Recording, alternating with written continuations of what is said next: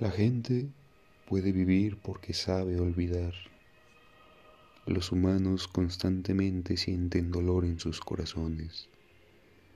El corazón es un receptor para el dolor. Por eso tu vida es dolorosa.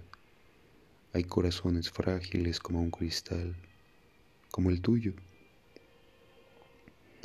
El hombre no crea algo de la nada. El hombre depende de algo para cumplir su propósito. Al final de cuentas, el hombre no es Dios. La fe dice que debo vivir sin importar que la humanidad se pierda en el proceso. Ahora estoy listo para morir.